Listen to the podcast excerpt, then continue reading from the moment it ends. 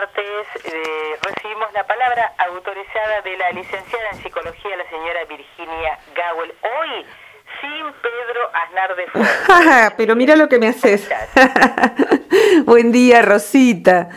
Eso de palabra autorizada, lo único que puedo garantizar es que me autorizo a mí misma a hablar de estas cosas. Bueno, pero se supone que vos tenés toda una trayectoria académica que te permite hablar de, ciertos temas que nosotros no podríamos. En principio, si sirve, fantástico, y sí soy una estudiosa de toda la vida de estos temas, los adoro, y si sé que ayudan a las vidas de quienes los escuchan, pero ahí es, es la médula de la cuestión, así que feliz de estar aquí.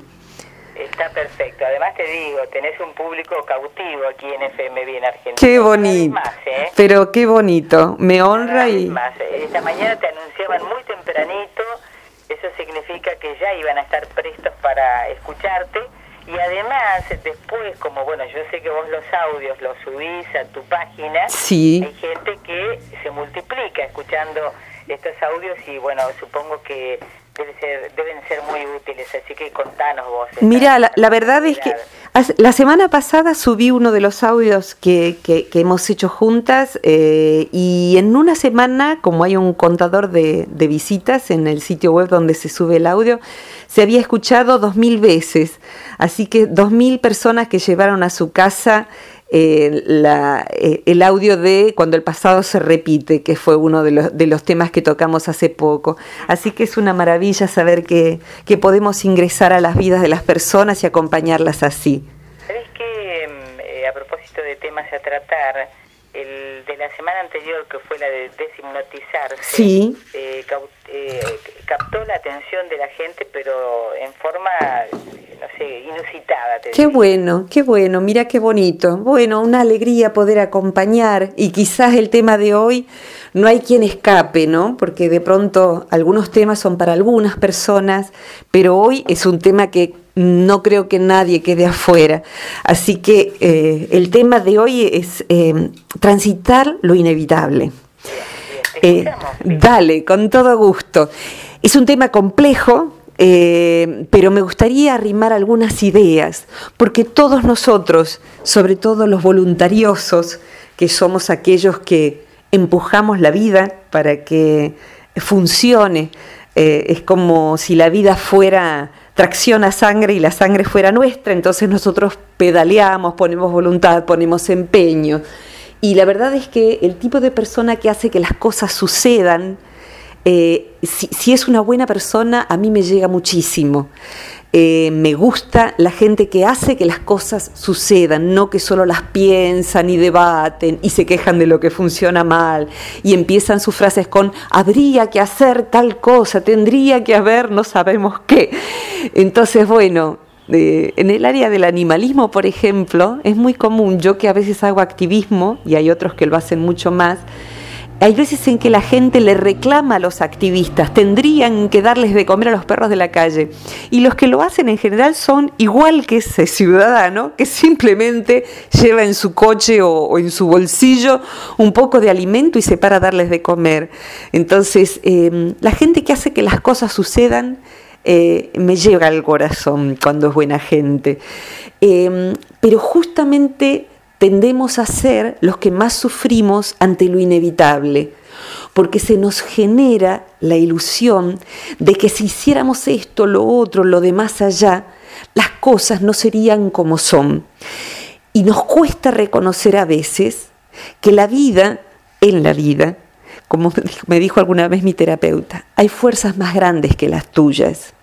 O sea, hay veces en que lo que sucede no depende ya de nosotros hacer nada ni dejar de hacer nada. Eh, y hay veces en que cuando la vida arrolla con sus propias leyes, el voluntarioso se queda con el trasero para arriba como si lo hubiera atropellado una topadora. Y después de que los hechos acontecieron, esos inevitables, empieza a echarse culpas a sí mismo. El resto de las personas le echa la culpa a todo lo demás. Em, pero el voluntarioso se echa la culpa a sí mismo, a veces por años. Si yo hubiera hecho esto y no hubiera hecho lo otro y hubiera hecho lo de más allá y hubiera dejado de hacer lo siguiente, Y hay veces en que hay que suspender todas esas voces internas y asumir que la vida tiene más fuerzas, fuerzas más fuertes que la de uno. Entonces, eh, he recibido en 30 años de ser terapeuta tanta gente voluntariosa que se echa culpas de cosas que no estaban a su alcance. Somos humanitos y como humanitos poderosos para hacer un montón de cosas y tremendamente limitados también. Entonces hay veces en que nos confundimos las categorías y sin darnos cuenta estamos obrando como omnipotentes, pensando que si hubiésemos hecho no sé qué, nuestro perro de 17 años no se hubiese muerto. Y la verdad es que la gente que se, iba a suicidar se suicidó las crisis económicas acontecieron, eh, murieron los que iban a morir y nos enfermamos de lo que íbamos a enfermarnos, aunque nos hayamos cuidado muchísimo. Y necesitamos saber que hay variables que no están a nuestro alcance y en cierto punto dejar de forcejear con los hechos o dejar de echarnos culpa de lo que de todos modos estaba sucediendo, iba a suceder. Saber cuál cosa es cuál es muy difícil. Por eso, bueno, se suele, por ejemplo, en los grupos de, adictos, de alcohólicos, de familiares, al finalizar el encuentro se suele elevar esa oración laica que suele decir más o menos algo así como, Señor, ayúdame a diferenciar las cosas que, que puedo cambiar eh, dame criterio para saber las que no puedo cambiar y sabiduría para reconocer esa diferencia. Entonces, bueno, hay ciertas cosas en las que debo declararme impotente, no puedo. Y poder no poder, poder no poder, permitirse no poder, es una adquisición psicológica de la madurez. Saber que hay cosas en donde uno no puede. Y allí hay un dicho italiano eh, que, eh, eh, que, que expresa, si la vida te da limones, haz limonada. Hay veces en que no podemos hacer lo que hubiéramos querido y podemos hacer otra cosa con la que la vida nos trae, con lo que la vida nos trae, renunciando a ser naranjada porque no hay naranjas, es tan simple como eso. Y el que de quien aprendí ese dicho, que es un psiquiatra italiano, Roberto Asayoli, de la línea transpersonal, que es la que yo sigo y enseño, también instaló una frase en mi interioridad que es eh, que hay que aprender a colaborar con lo inevitable. Es decir, que eso inevitable, si está sucediendo, eh, necesito colaborar con lo único bueno que la vida presente y hay veces ni siquiera eso bueno está. Entonces, cuando ya no hay nada que hacer, ni siquiera algo bueno ante lo inevitable, lo que uno puede hacer lo aprendí en las clases de Aikido. Sabes, es un arte marcial japonés muy suave que se caracteriza por no emprender ningún ataque, sino cuando el adversario viene, aprender simplemente a moverse del modo justo para o que el adversario caiga, a veces sin lastimarse, o uno aprender a caer. El aikido te enseña el arte de caer sin lastimarte. Entonces hay veces en que lo único que uno puede hacer es claudicar y en esa caída apuntar, a que el daño personal inevitable sea el menor posible, sabiendo que solo una vez caídos vamos a poder levantarnos. En tanto que si forcejeamos y nos rigidizamos y decimos no quiero, no quiero, no quiero, no quiero, eh, lo único que vamos a conseguir es aumentar el mal, aumentar el daño. Fíjate que la palabra en Argentina se dice, quizás otros escuchen desde otros países, la, la popular expresión renegar es hacerse mala sangre, sufrir por algo que no cambia en general. Y renegar es decir, no, no, no, no, negar muchas veces eh, infructuosamente. Entonces, esto está aconteciendo. Ver a veces con ayuda externa, ver qué es lo que yo puedo hacer. Y si nada puedo hacer, siempre hay algo que puedo hacer, que es asentir a que la realidad es como es. Asentir, hoy en día se utiliza mucho esa palabra en psicología, es más que aceptar. Aceptar es como decir, suponete que ahora tocaran el timbre en la radio, vos podés... Eh, aceptar a la persona yendo a atender o simplemente no aceptar no, no atendiendo el timbre. En este caso no podría ser lo imposible. Exactamente, si estás en la calle y llueve, ni siquiera podés aceptar, estás caminando, llueve, podés admitir, que, sentir que está lloviendo. Ahí es muy claro el ejemplo. Pero cuando la vida trata temas psicológicos, hay veces en que hay que asentir a los hechos tal como son. O sea, esta pareja ya no es, por ejemplo. Este hijo ya no vuelve, se va a radicar en el exterior y ya no, no vuelve, es así, ya no hay que forcejear ni manipular. Y esto está muriendo, esta persona está muriendo y es así. Entonces, ir a decirle, no, papá, no digas eso, te vas a poner bien. No, es mirar la muerte. Sí, papá, este último tiempo, vivámoslo, vivámoslo de la manera más inteligente posible, abracémonos, charlemos y despidámonos con conciencia y amor.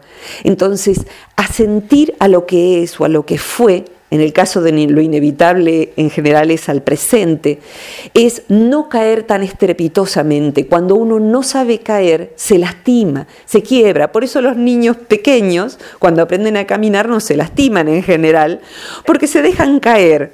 Entonces, aprender de ellos, porque es el único modo de asumir lo inevitable, me estoy cayendo, y poder levantarme después si la opción está. Y creo que si, aunque nos vayamos a morir, o aunque todo acabe, aunque haya un terremoto, eh, siempre hay posibilidades mejores cuando acepto lo inevitable y lo transito, que cuando forcejeo de un modo inútil, porque gasto hasta mi salud, mis reservas, hasta a veces económicas, ¿no? Este es más o menos el planteo del tema, Rosita. De, lo que estás tratando en el día de hoy. Eso de aprender a, caer para evitar, digamos, una fractura eh, en, el sentido simbólico de la palabra, sí.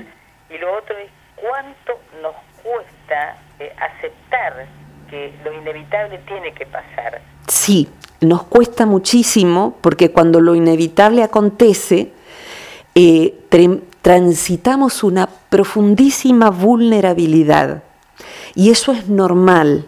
Cuando todas mis medidas de todos modos fallan, fallan eh, es normal sentir fracaso. Y la palabra fracaso tiene la misma raíz que fragmentos. Uno queda hecho pedacitos. Pero como dice el mito de Osiris, hay que juntar los propios pedazos. Eh, que sería como la etapa posterior me, preocupa hoy particularmente el momento en que quizás estamos en un mínimo velerito en medio del mar. ¿Y qué podemos hacer? Somos nadita, el mar es inmenso, el viento es feroz. Entonces allí miro, a ver, hay un protocolo de emergencia. Y el protocolo de emergencia es como los protocolos de evacuación de, un edificio. En un velero el protocolo de emergencia, el primero es eh, bajar las velas, el segundo posiblemente sea quedarse adentro. Eh, así hay un protocolo de emergencia. Cada uno de nosotros, sobre todo los voluntariosos, los que queremos que las cosas sucedan de determinada manera y ponemos voluntad, necesitamos saber cuándo activar el protocolo de emergencia. Yo lo voy aprendiendo ahora, que voy a cumplir 54, eh, y que me he quebrado muchos huesos, literal y simbólicamente. Y el protocolo de emergencias que estoy aprendiendo es, ahora, bajar las velas y esperar. No hay otra cosa que hacer más que esperar. Lo inevitable está aconteciendo y lo único que yo puedo hacer, es, por ejemplo, en mí es no exponerme en demasía yo tiendo a ponerle el pecho, ponerle el cuerpo, como se dice, y hay veces en que es lo último que uno debiera hacer. Entonces, en el momento en que arrecia la tormenta, esperar, ver lo que está sucediendo, no negar nada de lo que está sucediendo, porque sólo así podremos discernir la diferencia entre lo que es inevitable y no puedo cambiar y lo que sí puedo. Y hay veces en que lo que sí puedo pareció infructuoso durante la tormenta, pareció muy tonto. Quizás la persona, no sé, yo no soy experta en navegación, pero quizás lo único que atinó fue a bajar la vela y vio que estaban, por ejemplo, las luces de bengala en riesgo de humedecerse y lo único que pudo hacer fue ponerla en una bolsita de nylon y se quedó chiquitita con eso en la mano, su bolsita de nylon, muerto de frío, mojado. Pero cuando la tormenta pasó, ese acto irracional, que lo pudo hacer probablemente porque no pensaba, hay un momento en que hay que dejar de pensar, ahora voy a eso, la persona tuvo un acto intuitivo inteligente y cuando la tormenta pasó, las luces de Bengala están secas, las puede encender y es salvada. Es rescatada del mar cuando la tormenta pasó. Si hubiese tirado eso durante la tormenta, se hubiesen mojado y nunca hubiesen sucedido el, el rescate. Y ahí digo algo importante para mí. Em, a los que nos gusta pensar, hay veces en que creemos, pensamos, que si fuéramos razonables, hubiéramos solucionado o solucionaríamos las cosas. Y eso es la mitad del cerebro solamente. La mitad del cerebro, la izquierda, puede pensar y en ese pensar puede eh, evaluar, puede analizar, pero las tormentas en general solamente pueden eh, ser sobrellevadas si uno también se detiene a escuchar su intuición. Escuchando su intuición uno puede hacer algo que no es racional y sin embargo es efectivo. El instinto, la intuición son desde el hemisferio cerebral derecho. Por eso Einstein decía que en tiempos de crisis, más importante que pensar es crear la creatividad, porque en medio del desastre se nos ocurre algo impensado que es intuitivo, no es racional. Y ese algo impensado puede ser para solucionar lo inevitable, y si no, para salir lo menos lesionado posible. Es como si lo inevitable fuese un terremoto en una zona donde no estamos preparados, como si fuese aquí en Open Door un terremoto. Yo no estoy preparada, pero hay un protocolo, en Chile sí tienen protocolos para los terremotos, pero supongamos que uno no fue adiestrado para eso. Brother David, que es el monje psicólogo franciscano, benedictino y zen, que bueno, hay una, hay una entrevista en el sitio del Centro Transpersonal que le he hecho a este hombre tan sabio que ahora va a cumplir 90 años, cuando era muy jovencito, iba caminando por Austria y de pronto acontece que vienen aviones, se da cuenta de que es un bombardeo y a lo que atina es a meterse en una capilla de su pueblo y se tira debajo de los bancos de la, iglesia. Eh, y ahí, cuando él sale, a los minutos, no estaba más la mitad de su ciudad y él había salvado la vida en ese acto instintivo, intuitivo, cuando no había protocolos de, bombardeo, de tirarse debajo de los bancos que atajaron las paredes de la capilla que sí cayeron, pero el banco fuerte lo salvó. Entonces hay veces en que lo único que podemos hacer ante lo inevitable es tener la menor pérdida personal posible. Y en esto estoy evaluando eh, lo económico y básicamente lo afectivo y la salud. Exponernos, ponerle el pecho a las balas, como decimos en Argentina, no sé si en otros países también, puede ser un acto de profunda estupidez. Y como soy eh, eh, concurso para las mundiales de ponerle pecho a la bala, me permito decir esa palabra. Mira, un día estaba yo cambiando el aceite en Luján eh, y era un día tremendo para mí, habían pasado cosas familiares muy duras. Digo, bueno, me despejo un poco, voy a Luján, cambio el aceite, ahí en ruta 7. Voy, estaciono el auto en esa bajada que hay hacia el, hacia el lubricentro. Eh, como no había espacio dentro, me dijeron que lo dejé afuera mi auto. Entro porque empezaba a llover, me siento en un banquito y digo, bueno, aunque sea aquí, un minuto de paz en ese momento. Y veo que llega una camioneta eh, un proveedor con una chica, posiblemente su mujer, su novia, no sé, el proveedor estaciona la camioneta, le pone mal el freno de mano, la camioneta empieza a avanzar hacia mi auto, yo estaba tan cansada que solo veo lo inevitable. ¿Qué es lo que hizo este muchacho cuando ve que la camioneta avanzaba hacia mi auto, quizá para salvar a la chica, quizá para salvar a su trabajo, quizá para salvar mi auto? Comete un acto de tremenda estupidez se pone entre la camioneta y mi auto. Con lo cual la camioneta avanza y lo estampa en su cadera contra mi auto. Pudo haber quedado paralítico toda la vida. Lo sacaron los bomberos. Yo no pude en ese momento moverme de mi asiento más que ver. Estupefacta. Estupefacta porque dije, yo no puedo hacer nada porque no estaba en condiciones en ese momento. Tenía dos internados en mi familia ese día. Eh, y bueno, digo, no puede ser, no puede ser. Sí, después hice un seguimiento, aunque no era mi responsabilidad, un seguimiento de cómo siguió la salud de este hombre que estuvo todo el verano inmovilizado en su casa. Por suerte se salvó, pero pudo haberse reventado literalmente.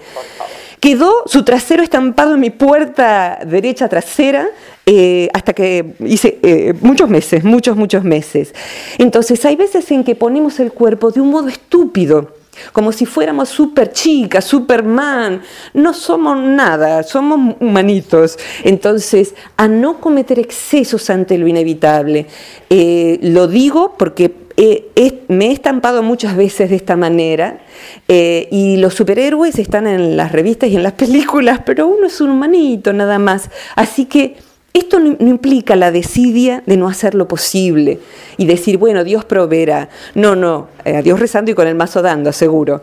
Eh, hablo sobre todo para los excesivos, los intensos, los chiflados como yo, que creen que pueden hacerlo todo, bueno, chicos, chicas.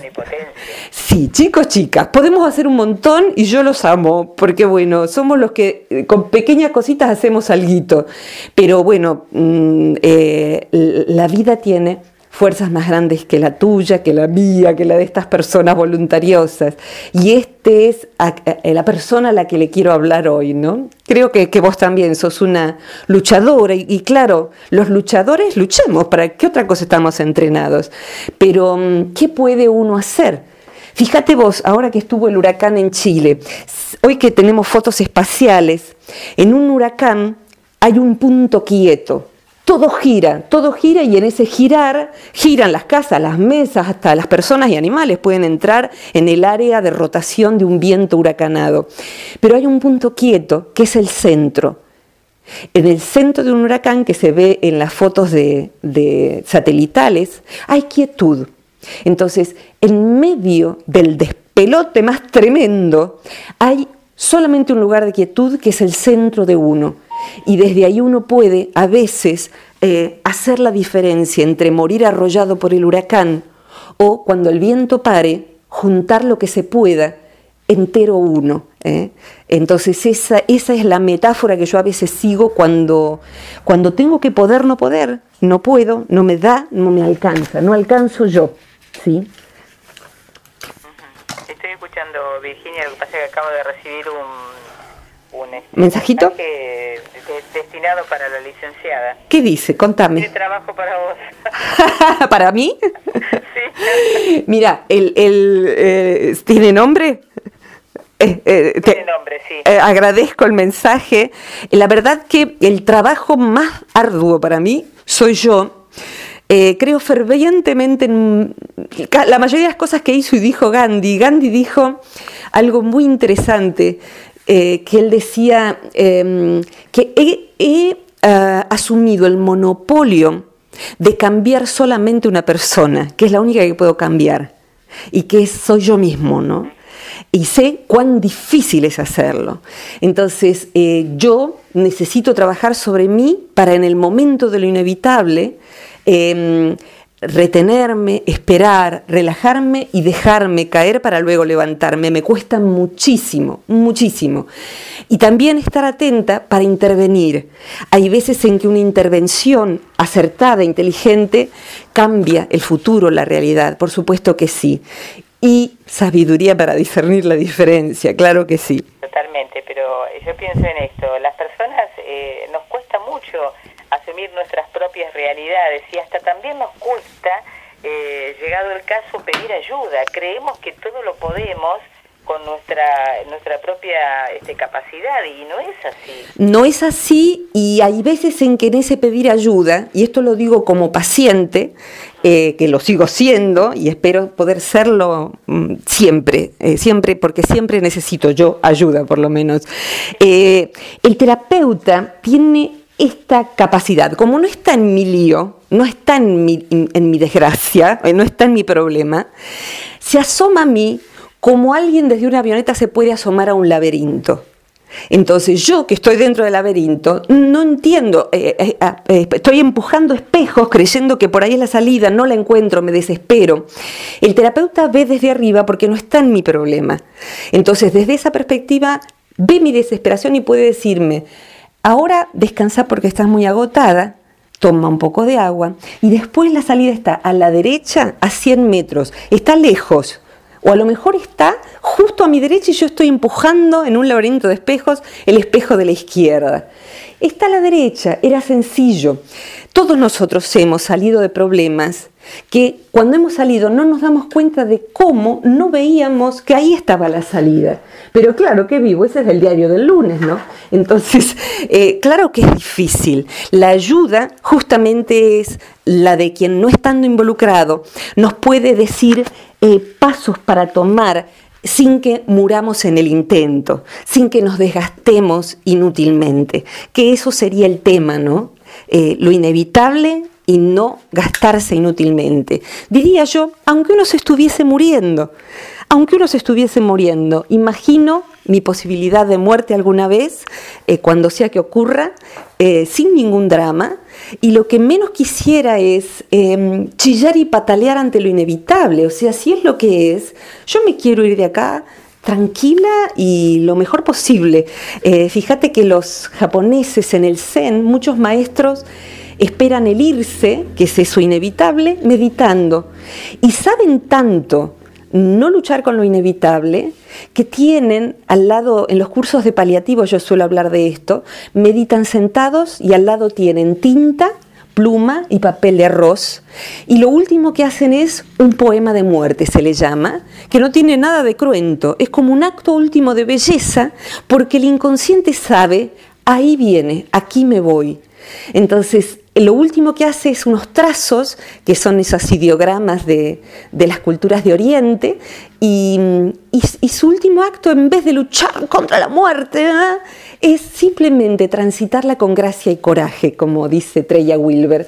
Así que eso, ¿no? Creo que hasta en ese momento no luchar con lo inevitable es un acto que nos permite la amorosidad, la belleza, el amor, la comunicación posible en los tiempos difíciles.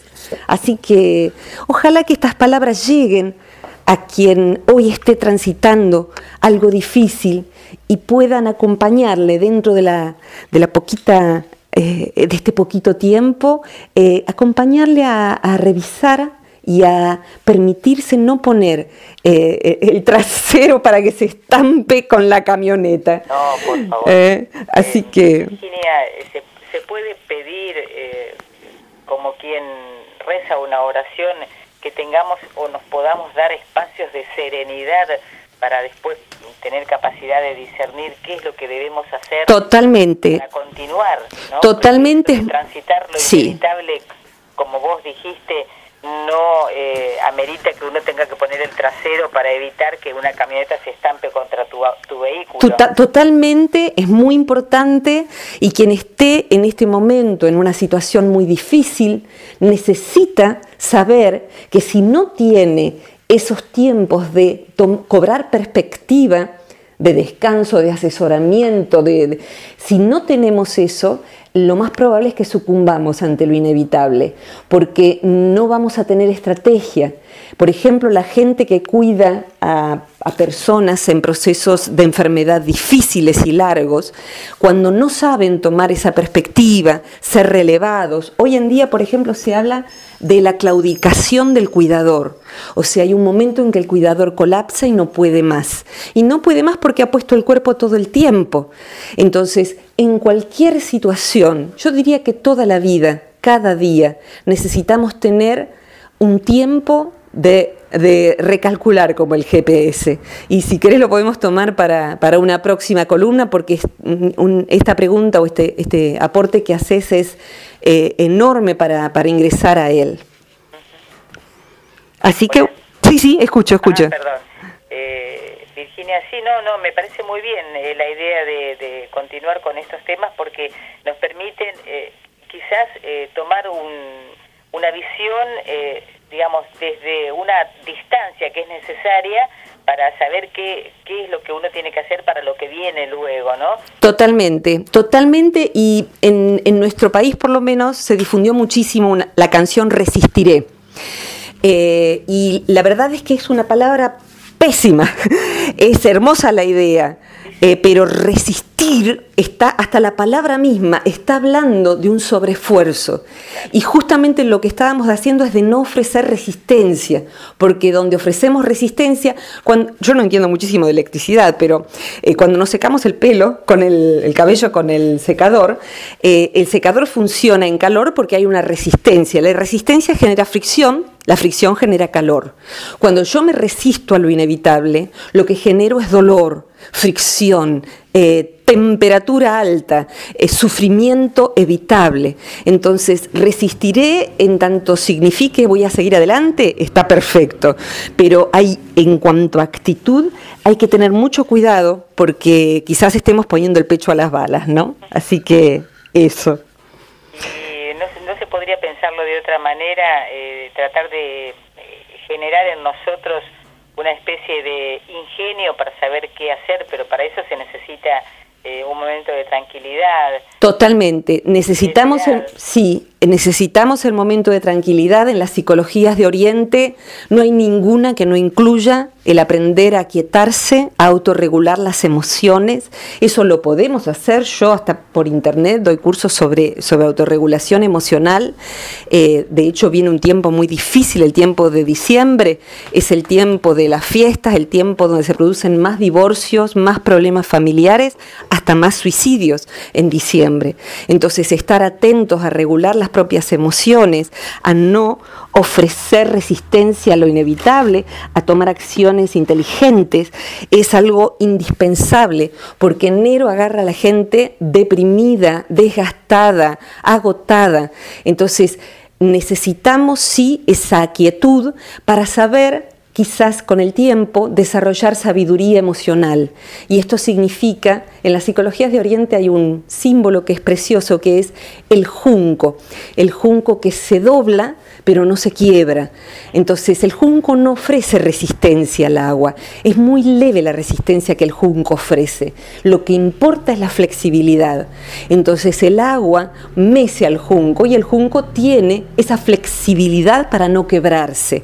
Entonces esa, podríamos decir que finalmente Quizás todas las dificultades, los impedimentos que vamos transitando, las tremendas tormentas y huracanes y terremotos, sean para que aprendamos a desarrollar esa sabiduría de la flexibilidad emocional, eh, porque bueno, tal vez la vida de cada persona, de cada uno de nosotros sea simplemente la excusa con nuestras historias para que la porción de vida con mayúsculas que está dentro nuestro pueda desplegarse. Y se va a desplegar también, muy singularmente, a través de la dificultad. Entonces el impedimento es el maestro, no es el único. Podemos aprender de la ternura, del amor, de la amistad, del pasear, de, muchas cosas bonitas, pero el impedimento... Eh, nos empuja a que desarrollemos talentos emocionales.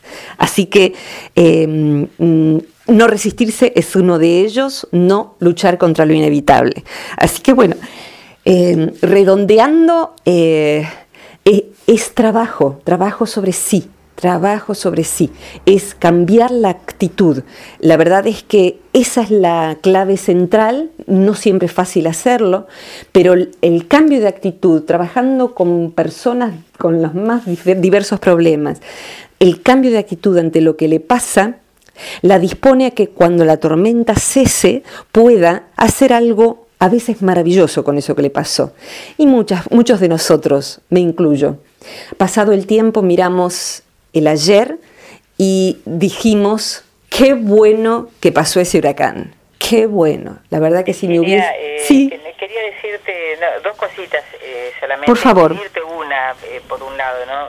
que nos recuerdes cuál es la forma de unirnos a, ese grupo de gente que vos tenés como eh, alumnado virtual. Con gusto. que quieran eh, repetir o recordar la invitación para el próximo 4 de noviembre que nos viene Con muy bien. gusto, claro, claro que sí. Eh, en relación al 4 de noviembre, me encantaría saber que vino un pool desde Luján, eh, porque bueno, vamos a presentar en el Teatro Hasta Trilce en Almagro, a una cuadra de Rivadavia. Es muy sencillo llegar, es muy sencillo volver. Eh, de Amores y Desamores, que es una conferencia poética, no sé bien qué nombre ponerle, porque no, no conozco a nadie que haga algo parecido.